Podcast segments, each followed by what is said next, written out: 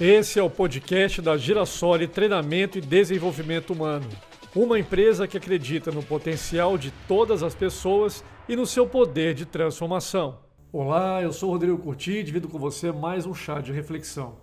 Hoje o assunto é sobre comportamento. Então eu te pergunto: você normalmente tenta melhorar as suas atitudes ou insiste em tentar mudar a de quem está ao seu redor? Vamos refletir?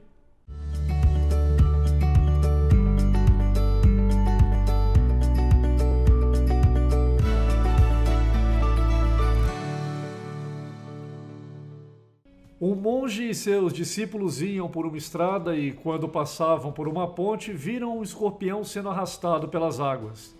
O monge correu pela margem do rio, meteu-se na água e tomou o bichinho na mão.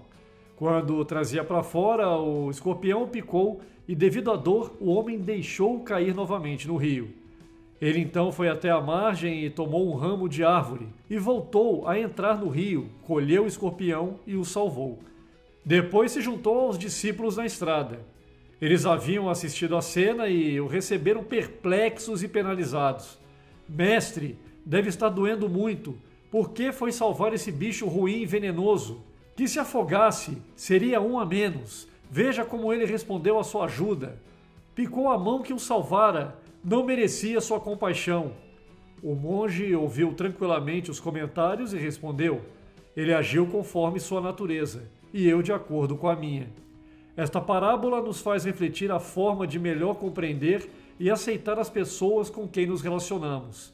Não podemos e nem temos o direito de mudar o outro, mas podemos melhorar nossas próprias reações e atitudes, sabendo que cada um dá o que tem e o que pode.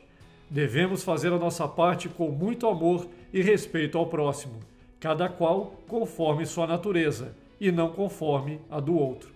Pense nisso e até o próximo chá de reflexão.